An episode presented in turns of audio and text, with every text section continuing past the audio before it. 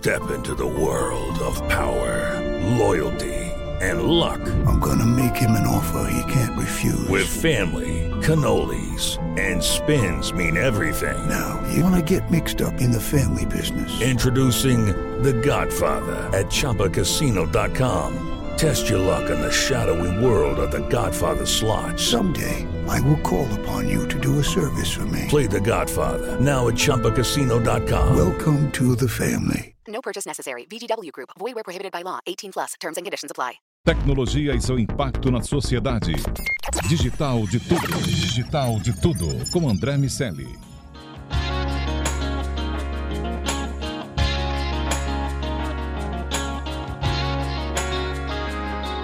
Salve, salve habitantes da sociedade digital, sejam muito bem-vindos. Começando mais um Digital de Tudo. Você veio com a gente aqui nesse podcast da Jovem Pan e nessa próxima meia hora o assunto é o C-Level e a tecnologia. Comigo, meu amigo Iago Ribeiro. Tudo bem, Lago? Tudo bem sim, André. Vamos nessa. E o convidado de hoje é o Fred Serpa, que é Marketing Manager Latam na Genesis. Fred, seja muito bem-vindo ao DDT. Muito obrigado, André. Muito obrigado, Iago, pelo convite. Prazer, prazer estar aqui com vocês. Prazer nosso. Fred, vou perguntar sobre o que está acontecendo agora, mas à luz da tua formação. A gente sempre investiga uh, os caminhos que levaram os executivos e de que maneira as formações influenciam a sua tomada de decisão. A gente já falou com muita gente aqui é, que veio do marketing e foi aos poucos caindo para a área de tecnologia, se relacionando com uma big tech, fazendo carreira é, nessas áreas e tendo que aprender mais sobre a tecnologia em si. Você fez um caminho inverso. Você é um cara de TI, de formação, que foi ah, para o marketing. Quero saber como isso influencia a tua tomada de decisão no dia a dia, de que maneira a, a, a, o arcabouço tecnológico influencia um executivo de marketing nas suas decisões? Oh, excelente pergunta.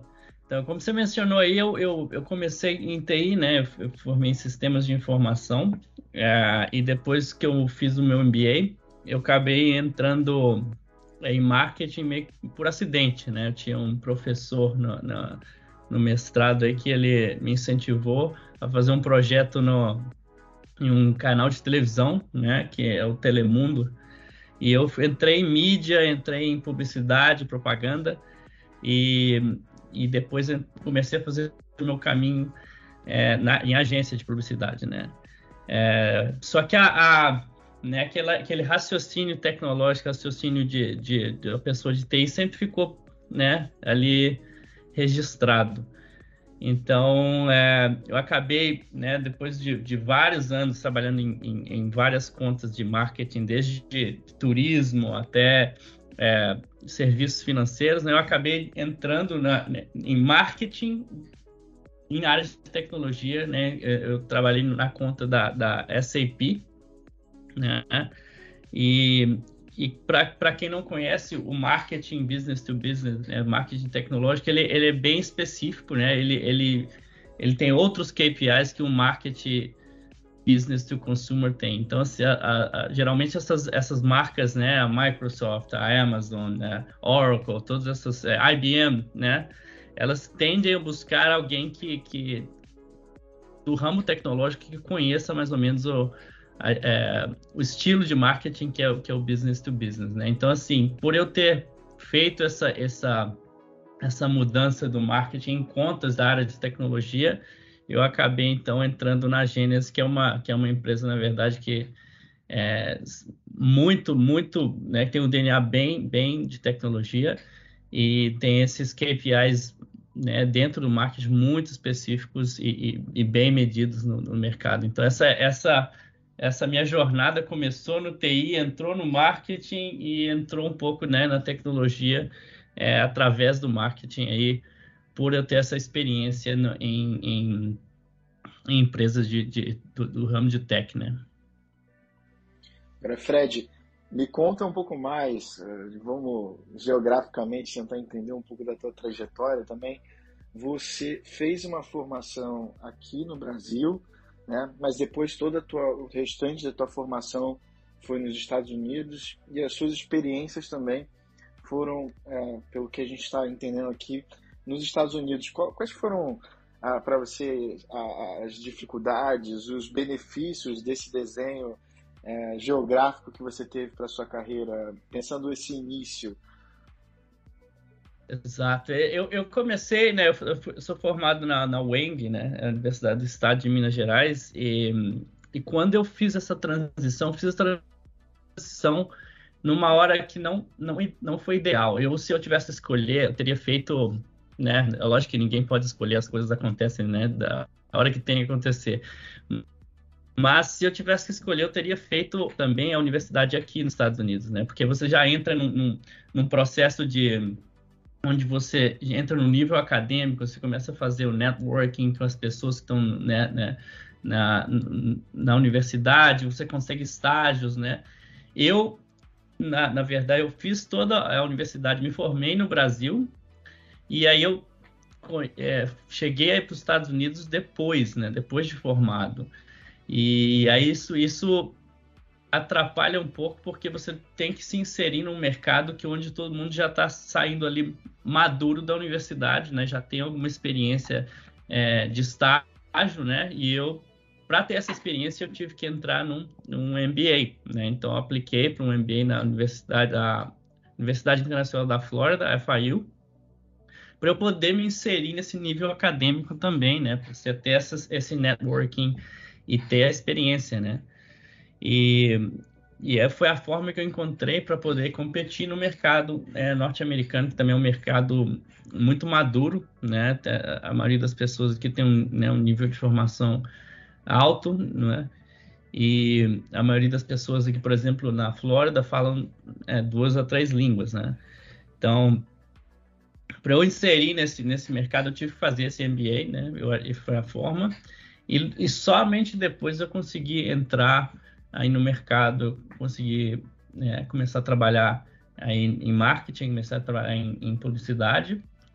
É, mas essa trajetória, se eu tivesse que escolhido, eu teria feito a universidade aqui também, para ter essa. essa é, porque os Estados Unidos eles, eles dá, ele dá muitos incentivos né, para estudantes entrarem no mercado, com diversas bolsas, por exemplo, você tem acesso que uma pessoa que, que, que entra depois é, seria mais complicado conseguir. É, mas então meu, o meu, a minha trajetória foi formar no Brasil, depois né, formar de novo praticamente no, nos Estados Unidos, né, e começar a minha carreira aí que eu comecei, né, mais ou menos em, dentro dos Estados Unidos, mais ou menos logo quando teve a crise imobiliária, foi 2009, 2010 é que eu me formei aqui e entrei no, no, no, mundo das agências, né? E aí comecei a, desde lá de baixo, trabalhando como coordenador de, de marketing, é, depois supervisor e, e ten, tentando pegar experiência em várias contas, né? trabalhei em contas como, como até da, da Embratur, né? do turismo brasileiro, trabalhei na Mastercard, trabalhei na Jaguar, na Nikon, e cada, cada conta dessa me, me ensinou um pouco, né? do, do mercado, até que depois eu comecei a entrar também nos ramos tecnológicos, né? Eu comecei na, na SAP e, e depois fiz a transição no mercado, né? Já no mercado tech, no, no lado do cliente, né? Que é a Genesis, e é onde eu estou até hoje fazendo planejamento estratégico de marketing. Fred, quais são os principais desafios de uma empresa que tem a solução consistente, robusta como a Genesis tem num mercado como o do Brasil?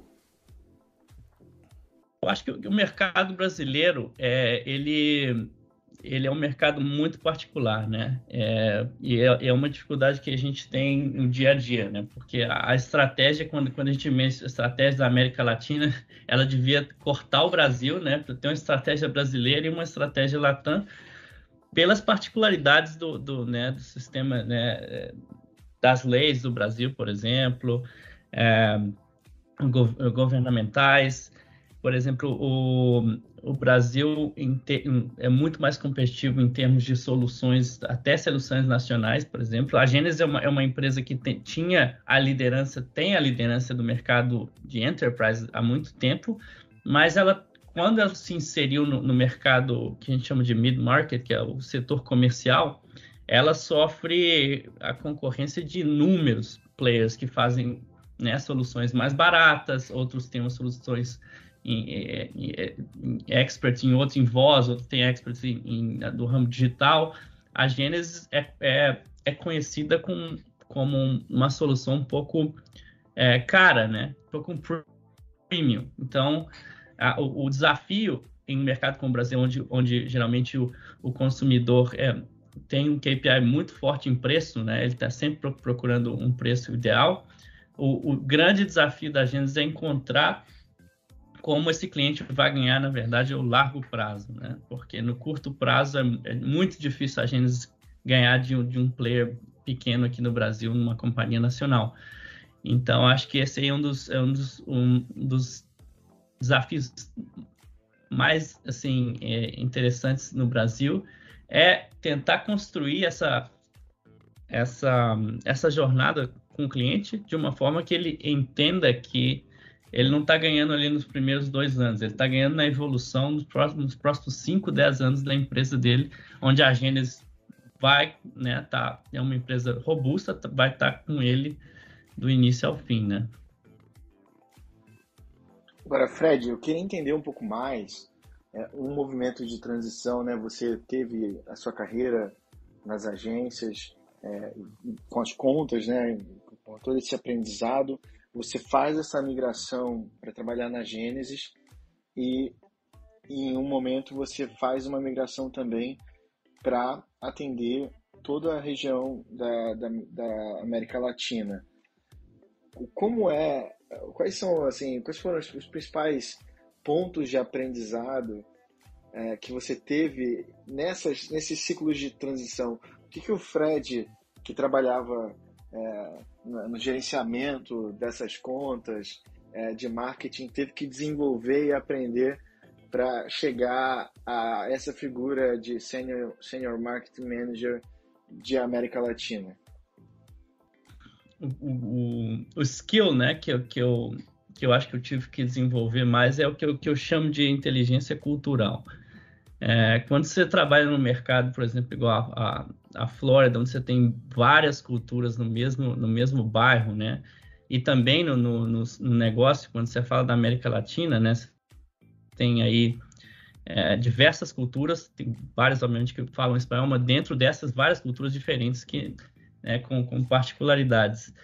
E, essa, e esse jogo de cintura, né, em tentar entender qual é a, o sabor, qual é a, a forma de, de, fazer negócio em cada uma dessas, dessas culturas, eu acho que é, é, a, é o, que eu, o que eu levo aí como, como mais né, de valor e que eu acho que eu tive que desenvolver mais, né? Quando eu, quando eu saí assim de, de, de, de agência para liderar uma região, é você tentar é, falar a língua daquela região, a língua do negócio daquela região e, e tentar se adaptar né, culturalmente a, a, a, cada uma delas. Né? Então, assim, eu, eu lido no, no, dia a dia com, com country managers no Chile, na Argentina, no Brasil, é, no Caribe, e todos têm uma forma de, de, né, de lidar diferente. Eu acho que se souber assim se adaptar bem a, a esse, e vestir essas, essas camisas diferentes, eu acho que é o, é o maior trunfo aí de, de quando você começa a gerenciar uma região assim. Fred, quando você mencionou as peculiaridades do Brasil e falou, ah, poderíamos recortar o país e tratar o Brasil de um jeito, o restante da América Latina do outro. Ah, você falou sobre algumas dessas diferenças. Mas eu queria me aprofundar um pouquinho nisso, especialmente ah, no que diz respeito a maturidade de se fazer marketing em cada uma dessas regiões. Como você enxerga o mercado brasileiro em relação ao uso de dados, às práticas de Martech, como a gente tem usado a, as ferramentas que a tecnologia permite que sejam utilizadas dentro do contexto do marketing, dá para ter diferenças uh, em relação às abordagens business to business desses dois mercados, aonde você percebe as maiores uh, distâncias em relação à maturidade nessas regiões? Eu, eu acho que o Brasil, em questão de maturidade, ele está, na, ver, na verdade, bem, bem, bem localizado comparado aí com, com os outros países. Se eu, se eu fosse comparar assim, ele tá, o Chile é um talvez um pouco tá um pouco na frente, mas o Brasil tá em termos de, de, de maturidade em, dentro do ramo de tech, ele está muito bem é, é, posicionado, né? O que acontece no mercado brasileiro é que, né, devido, devido a, a, até as próprias leis de, de marketing, né, que são bem complexas, por exemplo, o Brasil é, é o único país que você precisa, por exemplo, ter uma agência full service, né? Você não pode contratar, por exemplo, só mídia, você tem que ter os dois, os, os criativo e mídia integrado quando você trabalha com marketing, por exemplo, né? E também quando você menciona é, no mercado tech, por exemplo, o Brasil para você trabalhar, por exemplo, com o governo brasileiro, você precisa de um de ter um servidor 100% nacional, por exemplo, né? Então, assim, tem várias, é, várias é, requerimentos que o Brasil solicita do mercado, né? Que não se aplica a outras regiões da América, né, América Latina, que são um pouco mais fáceis de lidar. Então, eu, eu, eu diria que fazer negócio no Brasil, ele passa por é um rio sinuoso, né? Ele, ele é bem complexo, né? É, o entendimento do, do, do, de como fazer negócio, eu acho que é, é totalmente diferente no Brasil que, que outras regiões. E essas empresas de tecnologia, né? É, tem que entender isso muito bem quando essa estratégia é aplicada, né? Até no, no, no sentido de estabelecer um, uma estrutura de preços, até a forma em, em que eles é, é, montam essa, essa estrutura contratual e, e também com, começando também né sem sem a primeira seria o idioma né que assim que o, é o único né, país aí da, da América Latina que, que fala o português. E também só aí já já deixa o Brasil fora um pouco de uma estratégia regional né. Então acho que essas essas mas, mas em nível de maturidade acho que o Brasil está é, bem avançado em termos de infraestrutura tecnológica também, ou seja, é, quando você fala em, em tech, todo, toda a, a, infraestrutura por trás que habilita uma empresa a investir em Martech, por exemplo, né? É, eu acho que o Brasil também está avançado aí, obviamente não, não em, em termos é, comparativos à Europa, Estados Unidos, mas está chegando muito rápido. Então, assim, se, se, se uma empresa tech entra no Brasil, ela tem todo esse suporte já para ela poder crescer, né? O que, obviamente, outros, outras regiões da, da América Latina às vezes estão bem mais abaixo. Então, acho que o Brasil está tá, tá muito bem posicionado aí no, nesse ramo. Fred, tem um, é quando a gente vê a Gênese, o que vocês promovem para o mercado, é, eu acho muito interessante é, o que vocês colocam sobre entregar o poder da empatia em cada experiência. Queria que você falasse um pouco mais sobre essa relação. A gente ouve falar muito sobre customer experience, sobre é, a gente captar os sinais que, que, que a audiência, né, que o cliente, que, que, que o, a, o ecossistema onde a empresa está inserido emite e a partir disso tomar decisões, a partir disso personalizar a comunicação. Eu queria que você contasse um pouco especificamente sobre esse poder da empatia que vocês mencionam é, e, e, todo esse, esse avanço do que a Genesis promove como o Experience as a Service. Legal, Iago. E é bem interessante essa pergunta porque esse, esse esse, esse setor de mercado né, é bem nicho e, e, e, ele evoluiu muito nos últimos cinco anos. Né? Antigamente as pessoas associavam a experiência do cliente, ou o customer experience, a, a, aqueles contact centers velhos, né? Aqueles prédios com, com 300 pessoas com headphone tentando resolver problemas, né? E, e o desafio da Gênesis é, é justamente tirar essa, esse paradigma, né? De, e, e mudar essa mentalidade de sair desse contact center e entrar no ramo digital, né? Onde cada interação é considerada uma experiência, né? Que seja uma interação para resolução de problemas, ou que seja uma interação para venda, que seja uma interação até com o colaborador, com o empregado da empresa, que seja uma interação em social media, e que cada uma dessas interações sejam conectadas, né? Que eu conheça a jornada dele desde, desde que ele, né, é, mandou um e-mail até quando ele, ele ligou para um, um call center, que pode ou não ter é, né, uma resolução de problema, mas eu posso contar, na verdade, a experiência, a jornada inteira dele através dessas interações. E quando você menciona empatia, é um pilar muito forte da Gênesis, porque é, é o centro de todo o atendimento. Se cada interação né, a, a, for empática, a gente tem um resultado geralmente positivo no final. Então, a, a, o que a Gênesis tem feito no mercado é, é tentar, com essa, com essa mudança do, do, do, Contact Center as a Service, que é né, para o Experience as a Service, que é onde o, o visionário CEO da Gênesis, o Tony Boyd, quer criar um mercado novo, ele quer criar uma categoria nova no mercado, que é a experiência como serviço, que é, que é, um, é um mix né, do Software as a Service e Experience, né? É, e ele está tentando, e a Gênesis tem esse desafio de ampliar o mercado, ampliar essa categoria para poder é, chegar e, e, ensinar todo o mercado que, que, na verdade, CX não é só é call center, que não é só aquela resolução de problema antiga que, que, que o mercado pensa, né?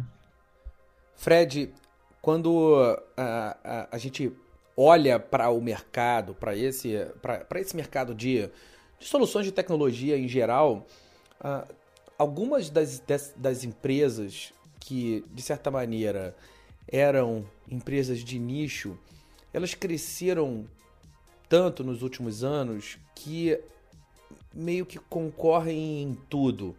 Uh, algumas dessas soluções foram geradas a partir de um, um crescimento inorgânico da solução, foram diversas aquisições e ali uma montagem de pecinhas de quebra-cabeça e a partir daí se chegou a uma solução maior e outras com soluções mais proprietárias, vamos dizer assim, que foram crescendo nos seus mercados.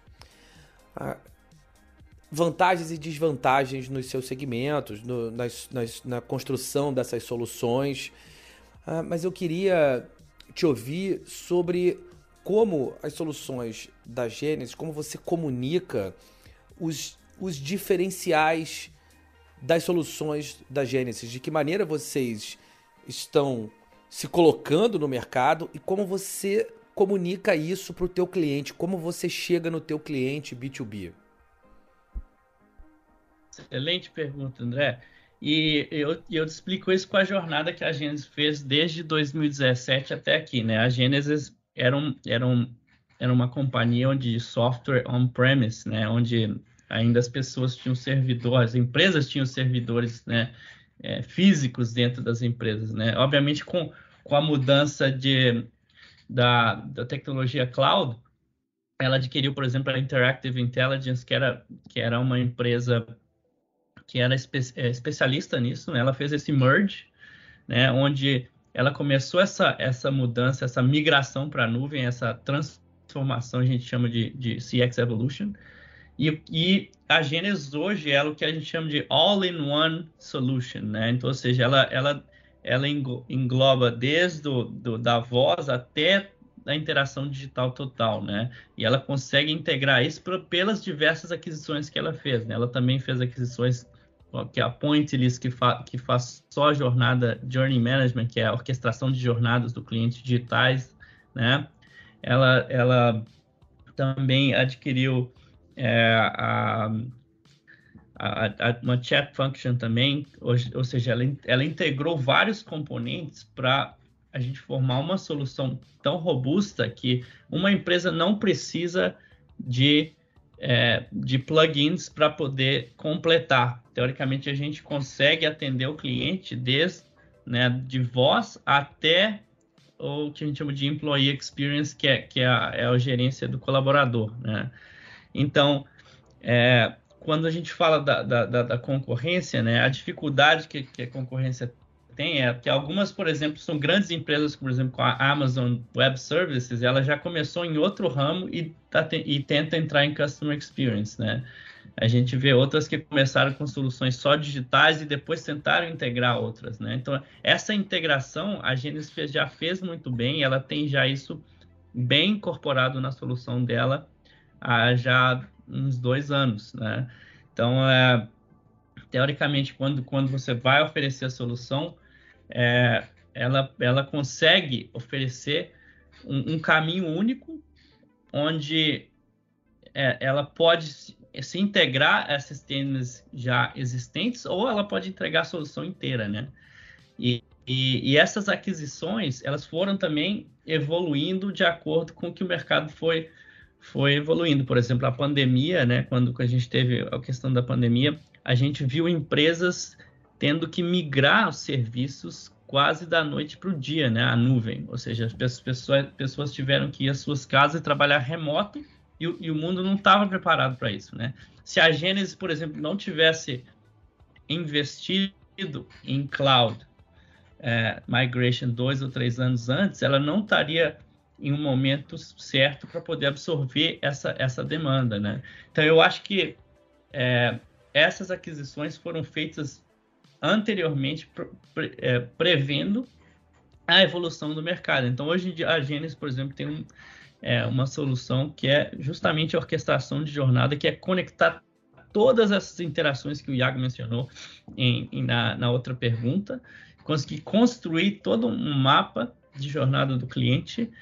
É, e isso, por exemplo, tem. Se eu posso contar no dedo empresas que fazem isso hoje em dia. Então, isso, isso é, uma, isso é, uma, é um investimento, uma evolução que a Gênesis vai começar a ver daqui, talvez daqui é cinco anos. Né? Tem poucas empresas no mundo que estão, estão investindo em, em, em, mapeamento da jornada de end-to-end, -end, que a gente chama de fim, né? começo ao fim. Então, a Gênesis, nessa evolução, ela teve sempre um, dois ou três anos à frente aí do mercado, por ela ter investido é, nessa, nessa, em colocar essas peças, como você mencionou, antes no tablado, para poder é, chegar ao mercado. Fred, é muito legal ver esse desenvolvimento é, e com certeza tudo isso vai precisar de pessoas com hard skills ou soft skills condizentes com essa demanda, né? Cada vez mais específica. Você tem um background que une tecnologia, marketing e todo todo esse know-how que você foi trilhando seja na visão de agências, também agora numa empresa do porte da, da Gênesis. Eu queria, para a gente encerrar, que tipo de habilidade, conhecimento você indicaria para quem está começando essa trajetória? Para quem agora se interessa nesse mercado de, de, de customer experience, de entender melhor as audiências, de trabalhar o marketing digital cada vez mais hiperpersonalizado em escala. Como é que você entende? Que conselho você daria para quem está começando agora essa trajetória e quer se posicionar pronto para esse mercado do futuro do marketing digital que a gente está observando?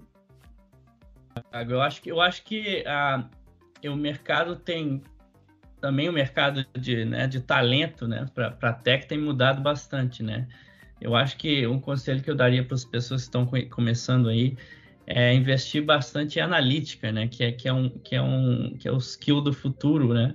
Hoje em dia, se a gente vê aí os, os marqueteiros, até, até as pessoas que são gerentes de, é, de, de, de, vendas, com esses, tentando aprender como se embasar cada vez mais em dados, né? Em, em construir é, decisões, mas baseada em, em dados, em, em, informações que elas é através dessas, dessas ferramentas, né? Hoje em dia tem, temos várias aí, tem, tem o Tableau, a gente tem o Supermetrics, a gente tem várias é, ferramentas que, que são extremamente benéficas, né, para ter essa, essa autoridade em, em, ter a decisão baseada em dados. Então, acho que o skill do futuro para as empresas, que as empresas tech estão buscando, é também ter essa, essa desenvoltura também, como poder conseguir vender né, para um mercado que é extremamente é, nicho, extremamente complexo, que é o mercado de C-level, né? Quando você vende uma solução, você tem que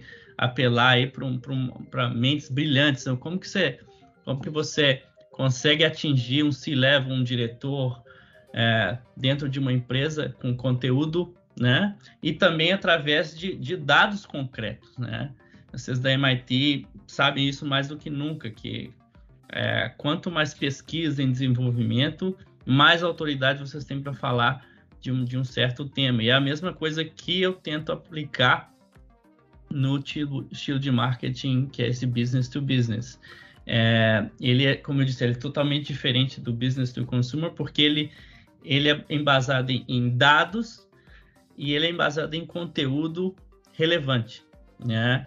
E, e, e, esse mix, as pessoas que, que têm esse background analítico, é, geralmente tem uma vantagem aí nesse futuro e, e é onde as, as empresas tech estão dando preferência é que essas pessoas tenham esse background analítico e, também, obviamente, liderança e criatividade, né? Bom, quero convidar você que nos ouve a assinar o Digital de Tudo no seu agregador de podcast para ser avisado sempre que um novo programa for publicado. E também quero fazer aquele convite de sempre para você ficar de olho no Sociedade Digital. Tá no rádio, no Panflix e também na TV. Dá para ficar por dentro de tudo que está rolando na tecnologia com os conteúdos da Jovem Pan. Tem para o C-Level aqui no DDT, para quem gosta do assunto do C-Level, e tem para os assuntos mais amplos lá no Sociedade Digital. Fred Serpa, Marketing Manager Latam da Gênesis, muito legal a conversa. Boa sorte nos próximos passos por aí. Obrigado por ter estado conosco.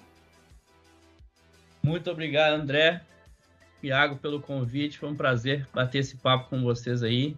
E até, até uma próxima, um próximo podcast aí. Meu amigo Iago Ribeiro, até o próximo DDT. Até semana que vem. Até semana que vem. Eu recomendo fortemente todo mundo que ouve a gente se considerar que esse podcast merece. Avalie com cinco estrelas no Spotify, avalie com cinco estrelas no iTunes, no Google Podcast. Isso ajuda com que o nosso conteúdo alcance mais pessoas, que a gente consiga também transformar mais carreiras, inspirar mais pessoas com as histórias do digital de tudo. É isso, semana que vem tem mais DDT, mais conteúdo sobre o C-Level e a tecnologia. A gente se encontra por aqui. Um abraço. Tchau, tchau. Tecnologia e seu impacto na sociedade. Digital de tudo. Digital de tudo. Com André Miscelli. Hello, it is Ryan, and we could all use an extra bright spot in our day, couldn't we? Just to make up for things like sitting in traffic, doing the dishes, counting your steps, you know, all the mundane stuff. That is why I'm such a big fan of Chumba Casino. Chumba Casino has all your favorite social casino style games that you can play for free anytime, anywhere with daily bonuses. That should brighten your day a little. Actually, a lot. So sign up now at chumbacasino.com. That's chumbacasino.com. No purchase necessary. Group. Void were prohibited by law. See terms and conditions. 18 plus.